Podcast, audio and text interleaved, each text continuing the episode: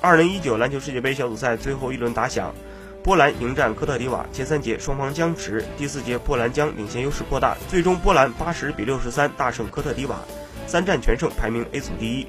科特迪瓦三战全负，排名小组垫底。本场比赛，波兰队华钦斯基手感火热，出战二十六分钟，投篮七中六，三分球三中三，砍下十六分，外加六次助攻，率队豪取三连胜，以小组第一名出线。目前波兰战绩为三胜零负，锁定小组第一。科特迪瓦战绩为零胜三负，排名垫底。此役过后，波兰以三连胜的战绩率先出线，而科特迪瓦在上一轮比赛结束后便提前出局。